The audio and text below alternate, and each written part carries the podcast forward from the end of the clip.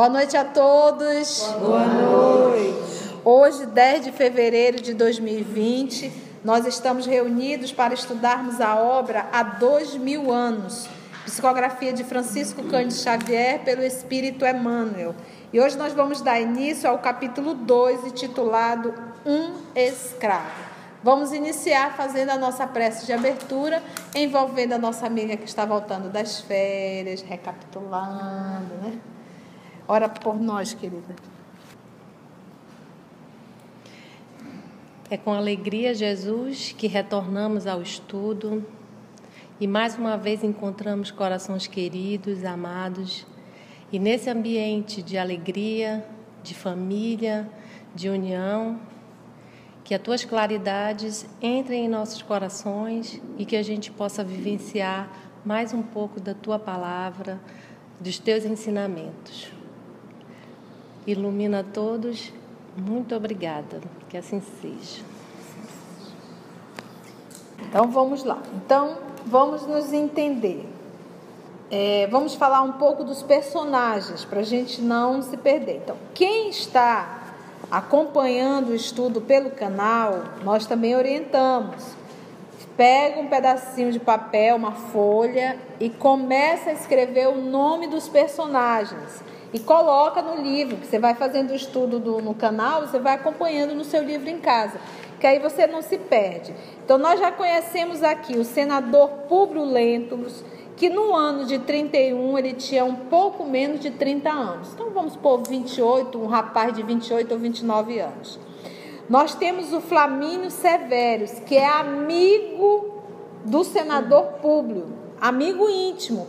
Ele tem um carinho paternal. E o Flamínio, por quê? Porque o, o Flamínio Severus ele já está com 45 anos, também no ano 31. Então, olha aí, é praticamente o dobro da diferença de idade entre esses dois amigos. Nós conhecemos a Flavinha, que é a filha do senador, que no ano de 32 ela estaria com sete aninhos, tá? Filha do senador, e é ela que está sofrendo com a hanseníase, ok? Nós conhecemos a Lívia, esposa do Públio, então uma jovem também de vinte e poucos anos. Vamos conhecer agora a Calpurnia, nesse capítulo, que é a esposa de Flamínio, e que as duas também são muito amigas. Já conhecemos o Plínio, que é filho de Flamínio, ele tem 12 anos no ano de 31, ou seja, 5 anos mais velho do que Flavinha. Vamos conhecer nesse capítulo Agripa, que é filho também de Flamínio, ou seja, Flamínio tem dois meninos. Um é o Agripa e o outro é o Plínio. Nós, nós já vamos conhecer, nós conhecemos no capítulo anterior que ela estaria grávida. Aqui nesse capítulo nós já vamos conhecer o filho que então nasceu, que é o Marcos, filho do senador Públio. Vai ser citado aqui o, o Sálvio, que é o tio de Públio, e a esposa de Sálvio é irmã de Cláudia. A Cláudia é a mulher de Pilatos. Então nós teremos a ajuda do nosso querido Alan no presente, o nosso Reinaldo, nossa querida Mita, Carla e hoje a participação da nossa Andréia, fazendo a voz de Flúvia. Que Jesus nos conduza. Vamos lá? E a Carla vai fazer a voz de Lívia.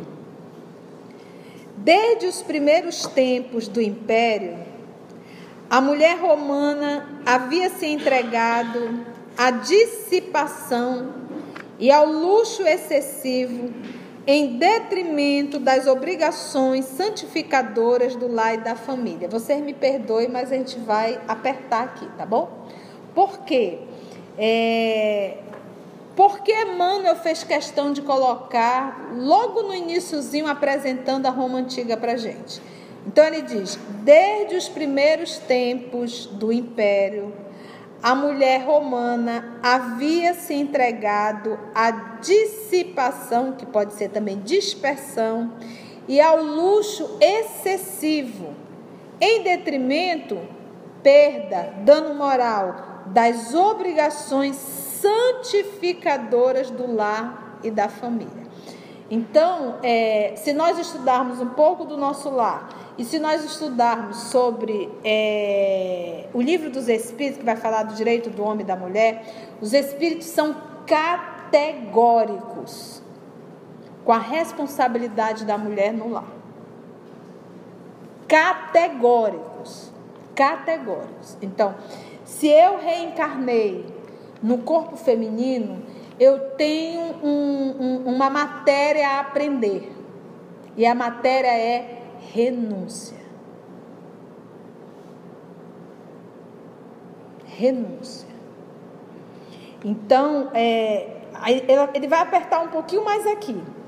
Então, hoje, hoje a nossa sociedade de hoje ela não está muito diferente da sociedade romana. Hoje as mulheres fizeram isso aqui, olha. Desde os primeiros tempos do império, a mulher romana havia se entregado à dispersão e ao luxo excessivo, em detrimento ao abandono das obrigações santificadoras do lar. Além da criatura trabalhar, ela vai para vai para shopping, vai para academia, vai para salão de beleza, vai passar tanto tempo fora, quando chega o menino está dormindo, quando sai o menino está dormindo. Quem que está educando esse menino, essa menina? Antigamente se chamava os escravos. Então a gente está terceirizando novamente.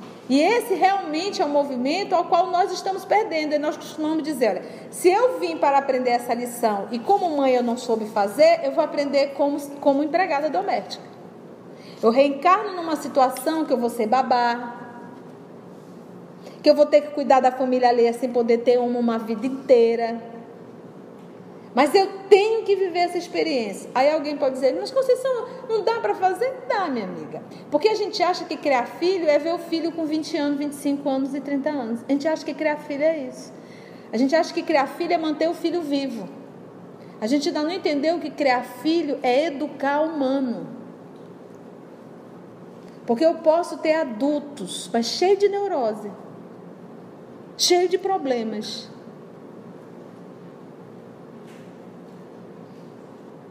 E hoje, ser mãe é opção.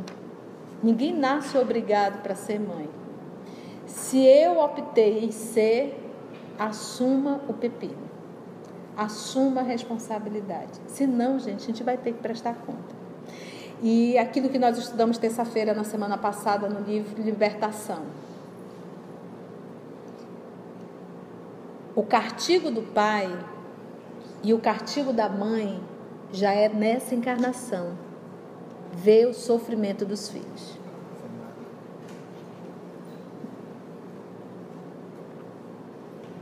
De um filho que não foi bem educado, não foi bem direcionado, uma filha que não foi bem educada, não foi bem direcionada. Então já está sofrendo, já é um castigo. Porque não tem ex-filho, não tem. Não existe isso, não tem como tu cortar esse vínculo. Por mais que tu não conviva, o pipoco que cai lá, o papoco que cai lá, a situação que cai lá, a mãe sente aqui. Então, se eu não quero ter esse trabalho, é fácil. Não se avora ser mãe. Se você tem preguiça, se você é egoísta, egocêntrica, não vai parir. Tem mil meios contraceptivos. Mas se eu optei em ser, é isso. E a função do pai é prover o lar. Parece assim algo. Ai, Conceição, você é tão machista. Gente, larga de medíocre. Isso são lições. Cada espírito está no, matriculado na matéria que precisa aprender. Mas os espíritos são autênticos quando diz é o maior trabalho que um humano pode fazer na terra é ser mãe. É cuidar dos filhos de Deus. Porque os filhos são de Deus, é só um empréstimo e eu vou ter que prestar conta. E o homem proveu lá. Eu, eu, eu conheci um casal, um só, um casal, conheci mais a esposa. Ela na época, na época que só existia a faculdade federal, ela passou, ela era, ela era dentista. Dentista, consultório, tudo. Casou, e teve o primeiro, a primeira menina. E aí, aquela agonia, consultório menino, consultório menino, consultório menino, o esposo muito lúcido, chegou com ela e disse assim: Minha filha, o dinheiro que eu ganho,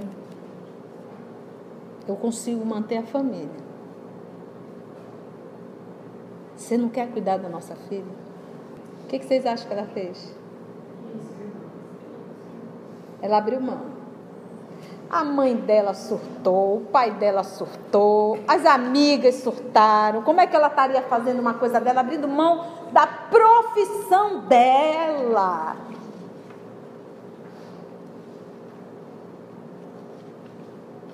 Teve a segunda menina, e é ali.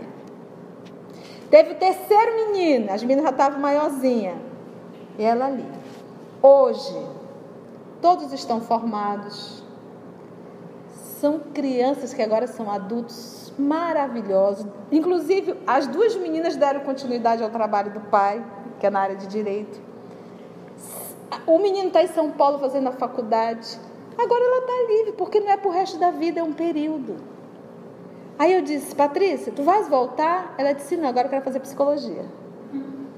E foi fazer psicologia e está clinicando. Tu te arrependeu me arrependeria se eu não tivesse parado para cuidar dos meus filhos.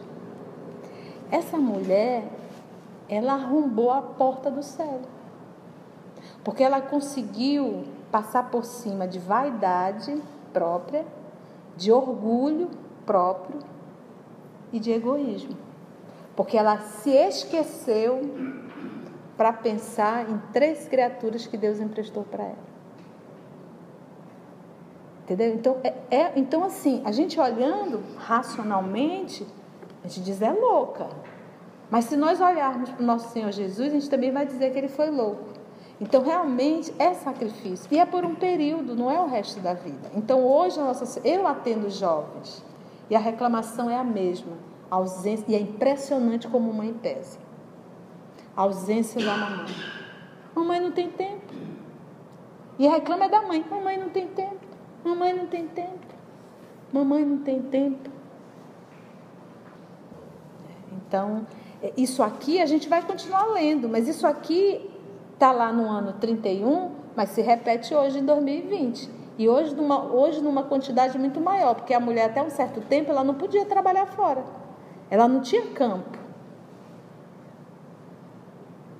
Ela não tinha campo. Então, hoje em dia, não, ela pode fazer isso. E quase sempre é aquele movimento da mulher querer concorrer com o marido.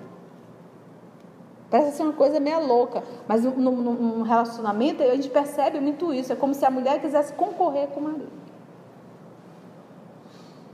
Ele continua: olha, a facilidade na aquisição de escravos empregados nos serviços mais grosseiros, como nos mais elevados é, atividade de ordem doméstica, inclusive os da própria educação e instrução, havia determinado, olha aqui, olha, grande queda moral no equilíbrio das famílias patrícias, da família romana.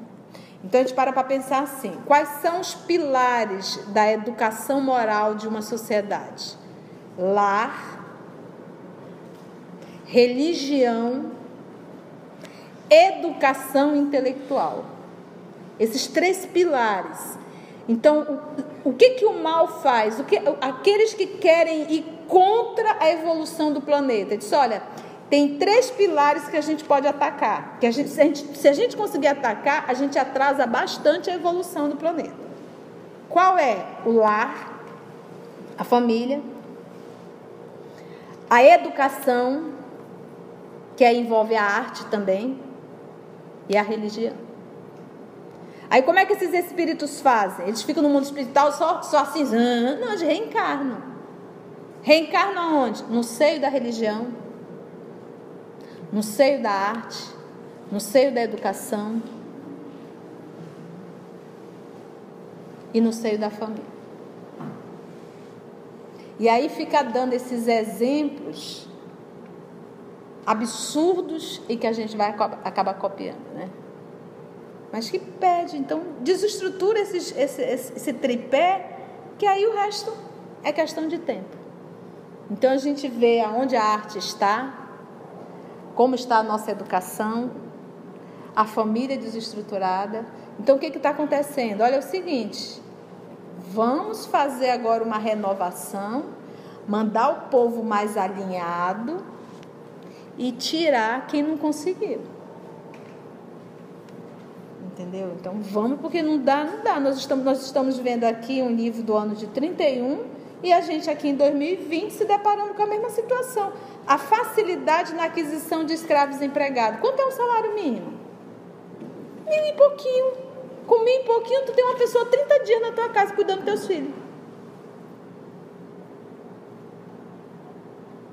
A facilidade na aquisição de escravos empregados nos serviços mais grosseiros, como nos mais elevados atividades de ordem doméstica, inclusive os da própria educação, eu estou repetindo, instrução, havia determinado grande queda moral no equilíbrio das famílias patrícias, porquanto a disseminação dos artigos de luxo vindos do Oriente, aliada à ociosidade, amolecer as fibras de energia e de trabalho das matronas romanas, encaminhando-as para as frivolidades do vestir.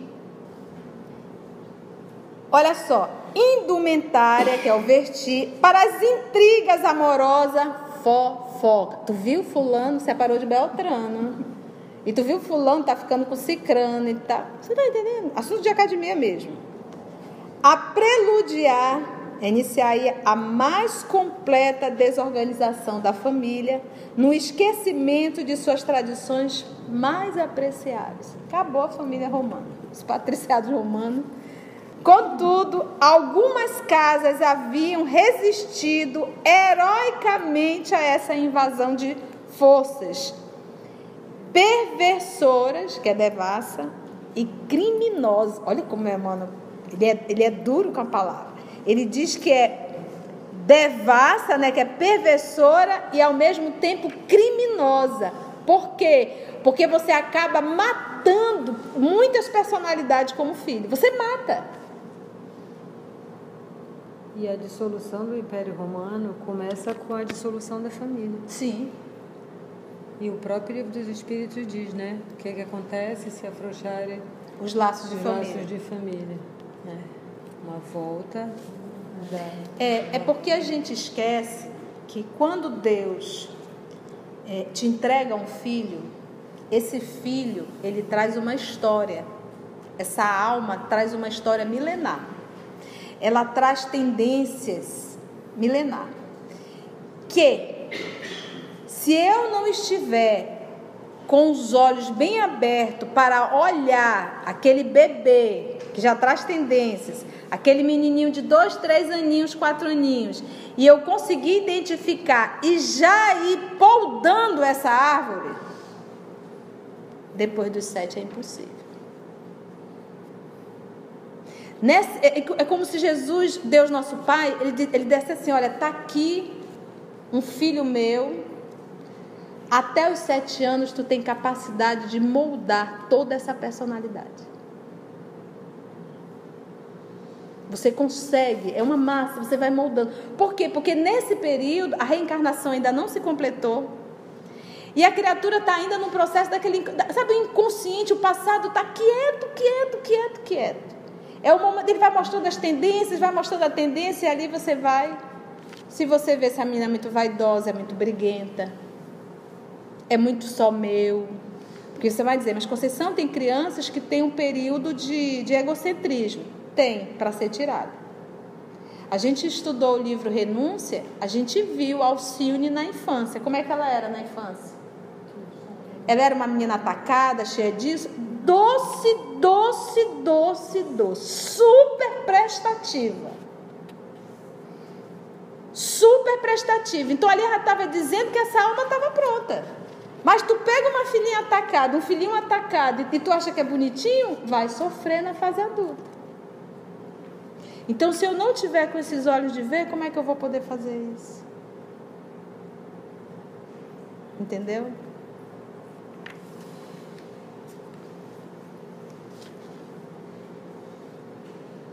Então ele diz: mulheres havia ao tempo que se orgulhavam do padrão das antigas virtudes familiares, se orgulhavam de quantas a tinham antecedido no trabalho construtivo das gerações de tantas almas sensíveis e nobres. E aí vai falar de quem? Da própria Lívia, porque ela se orgulhava disso. Porque hoje a gente se sente menor se nós falarmos que somos mãe. Porque na verdade o preconceito é das mulheres. Entendeu? Você se envergonha. Então ela, ela diz assim, ela se orgulhava disso. Aí diz: as esposas de Públio e Flamínio eram desse número. Criaturas inteligentes e valorosas, ambas fugiam da onda corruptora da época, representando dois símbolos de bom senso e simplicidade. As últimas expressões do inverno já haviam desaparecido no ano de 32. Então, já, nós já come, nós começamos o livro em que ano? 31. Nós já estamos aqui, então, nesse capítulo, já se passaram um ano, tá? Então, lembra que no capítulo primeiro, o nosso, a nossa Lívia estava grávida. Ela estava com três meses. três meses, né? Então aqui nós já estamos no ano seguinte, já um novo, uma nova primavera, tá? Então já fechou um ciclo, está entrando uma nova primavera. Então, ou seja, o filho do senador já nasceu. As últimas expressões do inverno já haviam desaparecido no ano de 32, entornando pela terra primaveril e alegre, uma taça imensa de flores e perfumes. Então nós estamos em primavera do ano de 32. Então, maio ou abril. Num dia claro e ensolarado, vamos encontrar Lívia e Calpurnia. Olha aí, Lívia, esposa de Calpurnia, esposa de Flamínio. Na residência da primeira, a primeira é quem? Lívia. Em amável palestra, enquanto dois rapaz, rapazinhos desenham distraidamente a um canto da sala. Esses dois meninos quietinhos eram quem? Plínio e Agripa, e Agripa filhos de Calpurnia e Flamínio. Muito bem, meninas e meninos. As duas senhoras organizam aprestos de viagem, corrigindo o defeito de algumas peças de lã e trocando impressões íntimas, a meia voz em tom amigo e discreto. Estava ali fazendo tricô. E os meninos ali no canto, uma cena maravilhosa, né? As duas senhoras, então, em dado momento, os dois meninos alcançam um dos quartos contíguos enquanto Lívia chama a atenção da amiga nestes termos. Teus pequenos não têm hoje os exercícios habituais? Não, minha boa Lívia. Respondeu Calpurnia com delicadeza fraternal, adivinhando-lhe as intenções. Não só Plínio, mas também Agripa consagraram o dia de hoje à doentinha. Adivinho as tuas vacilações e escrúpulos maternos considerando a boa saúde dos nossos filhinhos, mas os teus receios são infundados. Porque o que, que acontece? A, a nossa querida Flavinha tinha o quê? Lepra. Lepra. Então, a Lívia, numa condição cuidadosa com os filhos da amiga, você está entendendo? Olha o movimento, né? E aí a, a, a Lívia foi que se preocupou. Ela disse: se teus filhos não têm um, trabalho, tarefa. uma tarefa para fazer, porque na verdade o que, que Lívia queria fazer? Que Tirar as crianças para não ter contato com, com a Flavinha, porque o médico já tinha diagnosticado lepra. Bora lá. Todo e qualquer tipo de dermatite era lepra. Mas a nossa querida Flávia, lá na frente, nós vamos ver a confirmação do nosso Senhor Jesus. Então, o que ela tinha realmente era lepra. Sabem os deuses, todavia, como tenho vivido nestes últimos tempos, desde que ouvi a opinião franca e sincera do médico de Tibur. Bem sabes que para ele o caso de minha filha é mal doloroso e sem cura. Desde então, toda a minha vida tem sido uma série de preocupações e martírios. Tomei todas as providências para que a pequena fosse isolada do círculo de nossas relações atendendo aos imperativos da higiene e à necessidade de circunscrever com o nosso próprio esforço a moléstia terrível. Mas quem te diz que o mal é incurável? Acaso semelhante opinião proveio da palavra infalível dos deuses? Não sabes quanto é enganosa a ciência dos homens? Há tempos, ambos os meus filhinhos adoeceram com febre insidiosa e destruidora. Chamados os médicos, observei que eles se revezavam no mister de salvar os dois enfermos, sem resultados apreciáveis. Depois, refletir melhor na providência dos céus e imediatamente ofereci um sacrifício no templo de Castor e Pólux, salvando-os de morte certa. Graças a essa providência, hoje os vejo sorridentes e felizes. Agora que não tem somente a pequena Flávia, mas também o pequenino Marcos, aconselho-te fazeres o mesmo, recorrendo aos deuses gêmeos. Então vamos só para a gente, a parte histórica, é o templo de Castor e Pólux, era antigo templo no Fórum Romano, dedicado aos irmãos Castor e Pólux, tá? Inclusive, tanto de, da Grécia quanto de Roma. E ele também é, é, é, os gêmeos, né? Os gêmeos da constelação, que tem até o povo aqui, negócio de, de signos, né? E tem os gêmeos, é referente realmente ao Castor e Pólux. É verdade, minha boa Calpurnia. Assim farei antes de nossa partida próxima. E por falar na viagem, como te sentes em face desta mudança imprevista? Bem sabes que tudo farei pela tranquilidade de Públio e pela nossa paz doméstica. Há muito noto Públio abatido e doente em razão de suas lutas exaustivas ao serviço do Estado. Jovial e expansivo, de tempos a esta parte tornou-se taciturno e irritadiço. Enerva-se com tudo e por tudo, acreditando eu que a saúde precária de nossa filhinha contribua decisivamente para a sua misantropia e mau humor. Ou seja, gente, quando eu li isso daqui, eu digo, pelo amor de Deus, Lívia, olha, olha como é que ela apresenta. Vocês já estudaram que o senador Públio fez um, teve um sonho. Vocês sabem que ele na encarnação anterior foi o cão chupando mangazeda.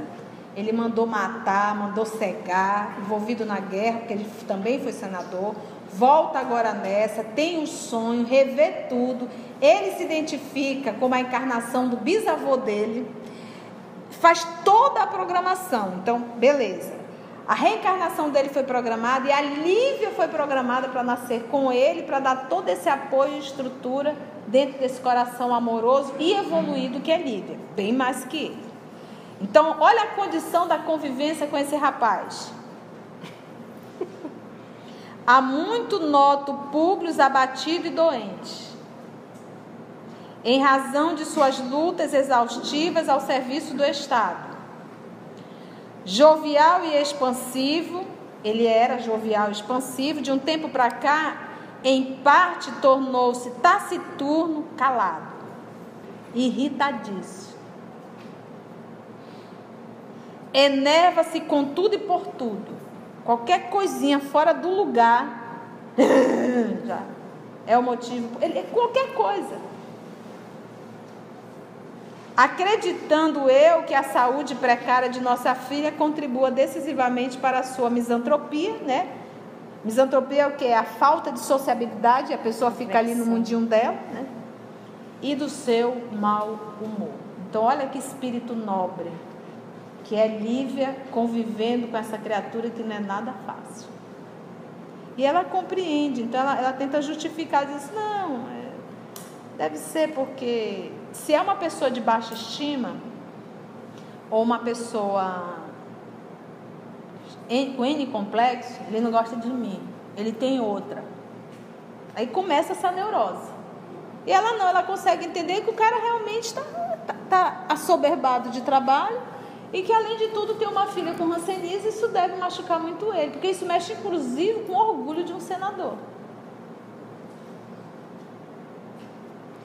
Considerando essas razões, disponho-me com satisfação a acompanhá-lo à Palestina, pesando-me apenas no íntimo a circunstância de ser obrigada, ainda que temporariamente, a afastar-me da tua intimidade e dos teus conselhos. Folgo de assim te ouvir, porque a nós nos compete examinar a situação daqueles que o nosso coração elegeu para companheiros de toda a vida, tudo envidando por suavizar-lhes os aborrecimentos do mundo. Públio é um bom coração, generoso e idealista, mas como Patrício, descendente de família das mais ilustres da República, é vaidoso em demasia.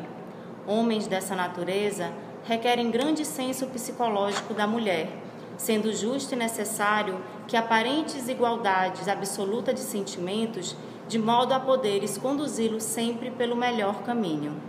Ela é lógica, né? Ele é o quê? Sabendo que ele é descendente de uma família ilustre, ele é vaidoso em demasia. Ou seja, Homens dessa natureza requerem grande senso psicológico da mulher. Fica a dica, tá? Vai tinteando aí. Sendo justo e necessário que aparentes igualdade absoluta de sentimentos, de modo a poderes conduzi-los sempre pelo melhor caminho.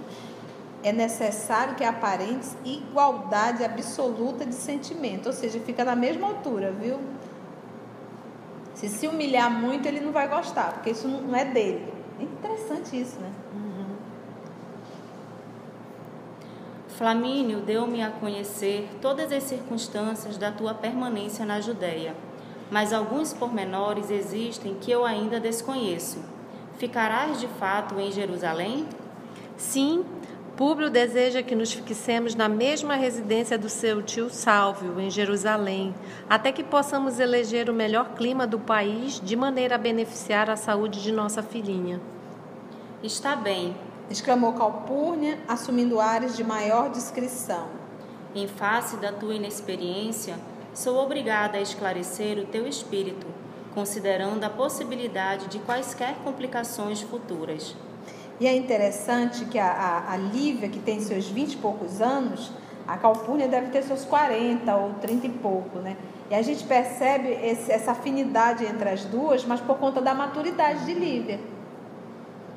Porque senão Lívia estaria se envolvendo com as meninas frívolas também. Do, do, mas não, ela, ela, não conseguiu se relacionar com a frivolidade porque estava pipocando. E é como se as duas fossem uma exceção nisso tudo. Agora imagina, esse período, ano 31, 32, Jesus estava encarnado. Lívia surpreendeu-se com a observação da amiga, mas toda ouvidos revidou impressionada. Mas que queres dizer? Sei que não tens um conhecimento mais acurado dos parentes de teu marido, que há tanto tempo se conservam ausentes de Roma. Momento fofoca, Calpurnia murmurando. Murmurou Calpurnia, murmurou, então foi aquela coisa assim baixinho. Olha, é o seguinte, tu não sabe nada da família do senador, mas eu vou tocar uma caixinha aqui para ti, sabe? Vou te contar, foi uma coisa assim bem, bem no pé do ouvido, entendeu? Porque esse é o momento intimidade nas paredes de Roma. Vou te contar quem é quem. Murmurou Calpurnia com a minudências características do espírito feminino. Eu não sei o que o Emmanuel quis dizer isso. e constitui um dever de amizade aclarar o teu espírito a fim de não te conduzires com demasiada confiança por onde passares. O pretor Salvio Lentulus, que há muitos anos foi destituído do governo das províncias e agora tem simples atribuições de funcionário junto do atual procônsul da Judéia, não é bem um homem idêntico a teu marido, que se tem certos defeitos de família. É um espírito muito franco e sincero. Eras muito jovem quando se verificaram acontecimentos deploráveis em nosso ambiente social, com referência às criaturas com quem agora vais conviver. Então já o tio do senador muita calma nessa hora. Continua, amiga. Continua a nossa querida é, Calpurnia só tocando caixinha. Vamos lá. Só o que aconteceu. Só Abrindo os olhos da Lívia. Então, se o pretor Salvio Lentulus foi destituído do governo das províncias, boa peça. Vamos ver, a esposa de Salvio agora. A esposa de Salvio, que ainda deve ser uma mulher moça e bem cuidada, é irmã de Cláudia, mulher de Pilatos, a quem teu marido vai recomendado em caminho de alta administração da província. Então, olha lá. Então ele é cunhado da Cláudia, né? E do, o cunhado do Pilatos, né? Em Jerusalém, vais encontrar toda essa gente de costumes bem diferentes dos nossos, e precisas pensar que vais conviver com criaturas dissimuladas e perigosas. Não temos o direito de reprovar os atos de ninguém, a não ser em presença daqueles que consideramos culpados ou passíveis de recriminações. Mas devo prevenir-te de que o imperador foi compelido a designar essa gente para serviços no exterior, considerando graves assuntos de família na intimidade da corte.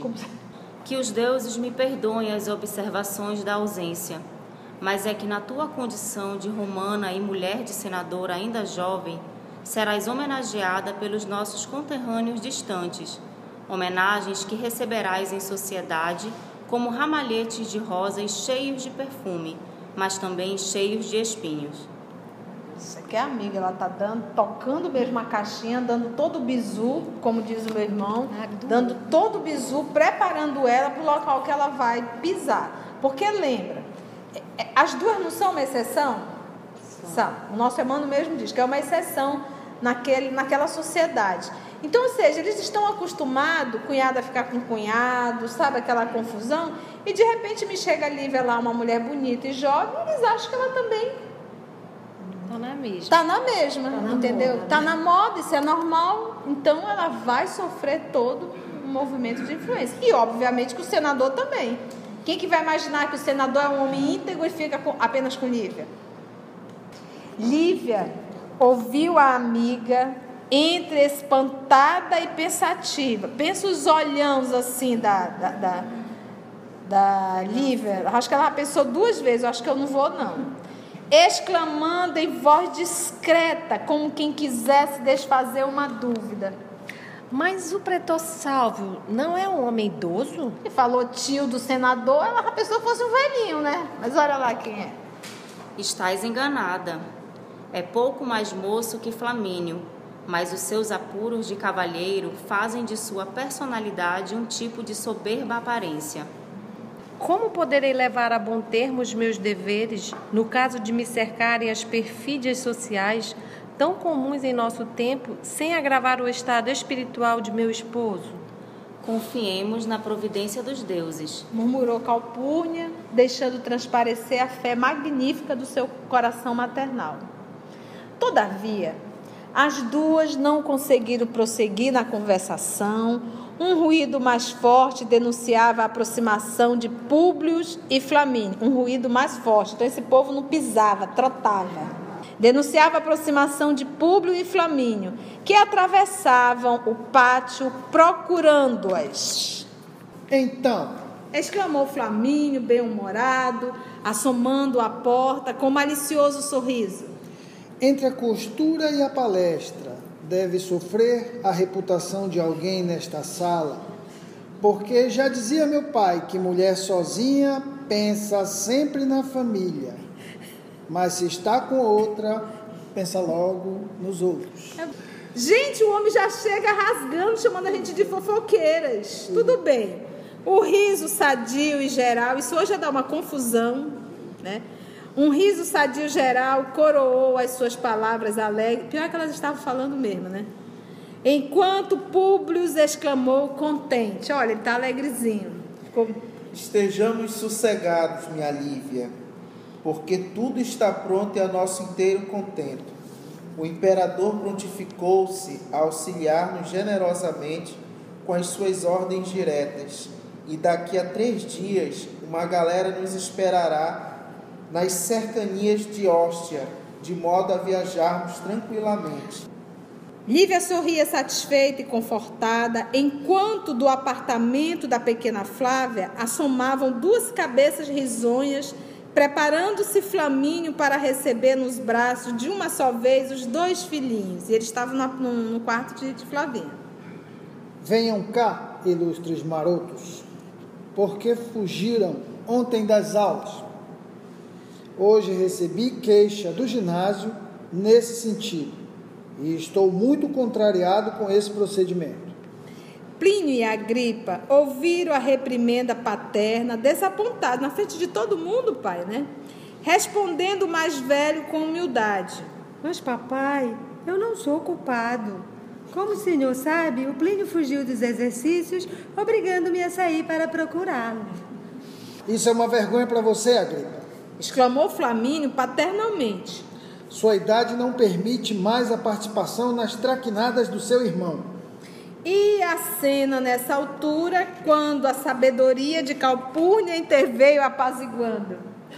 Tudo está muito certo, porém temos de resolver o assunto em casa, porque a hora não comporta discussões entre pai e filhos. Você vê que Calpurnia põe ali no limite. Se é hora de discutir, psicóloga formada, né? Ambos os meninos foram beijar a mão materna, olha lá, né? Como se lhe agradecesse a intervenção carinhosa, porque, pô, mãe, você salvou a gente, né? E daí a minutos despediam-se as duas famílias com a promessa de Flamínio, no sentido de acompanhar os amigos da Teórtia nas proximidades da Foz do Tibre no dia do embarque. Foi bom, gente? Sim. Até para quem está em casa, repetindo sempre, que está acompanhando no canal. Às vezes, vezes, poxa, a Conceição comenta muito. Mas é aquilo que nós falamos lá no início. Nós não estamos apenas. Isso aqui não é um, um, um grupo de leitura, é um grupo de estudos. E o nosso propósito é tirar o espírito da letra. O nosso propósito é, por exemplo, esse tema de hoje. Quando nós estamos, nós estamos estudando em casa, eu digo assim: qual é o tema central que o nosso Emmanuel está tratando nisso que nós estudamos hoje? A família. O tema central era a família. Então nós vamos falar de quê? De família. Então você pode observar que cada capítulo ele traz um tema central. E o tema central hoje é família. Esse tripé. Então vamos conversar sobre família. E esses detalhes que a gente realmente. Então, se você tem pressa em conhecer a história, você pode acelerar. Você não vai para o mármore do inferno por estar acelerando em casa, não. Você pode acelerar sem problema nenhum, mas não deixe de acompanhar os comentários, né? porque isso realmente nos enriquece e é esse momento que a gente dá aquela parada e faz uma reflexão. É isso que a gente sempre fala, uma coisa é a leitura, outra é o estudo. Vamos orar?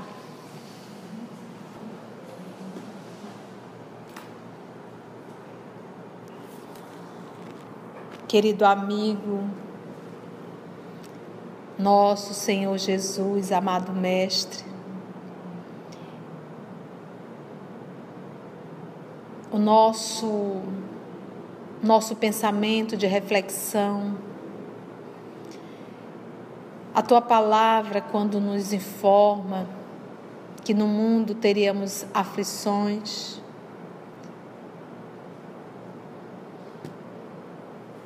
que não seria fácil para os teus discípulos, ou seja, para os teus alunos, seguir o caminho que o Senhor nos ensina. Porque realmente, Senhor, a luta é tão grande, a luta íntima, a luta da vaidade, a luta com o orgulho, a luta com o egoísmo, com o autoritarismo. Todos esses comportamentos que nos têm acorrentado por milênios. Ser doce nos incomoda, ser tolerante nos faz sentir pequeno, porque valorizamos muito mais a arrogância e a prepotência. Nós te rogamos, amor de nossa vida, que sensibilize o nosso coração para com as crianças, que sensibilize a nossa alma para com os idosos, que sensibilize a nossa alma para com todos aqueles que convivem conosco. Porque o Senhor se manifesta através de nós, em nosso olhar, em nossa fala, em nossas atitudes. Nós te agradecemos por esse momento de estudo e oração. E te rogamos, amor de nossa vida, nos sensibiliza para o amor. Ajuda-nos a deixar o Senhor se manifestar em nós. Obrigada, amado Mestre, e obrigada a todos vocês, amigos espirituais que conduziram todo esse nosso trabalho. Graça te damos, Senhor.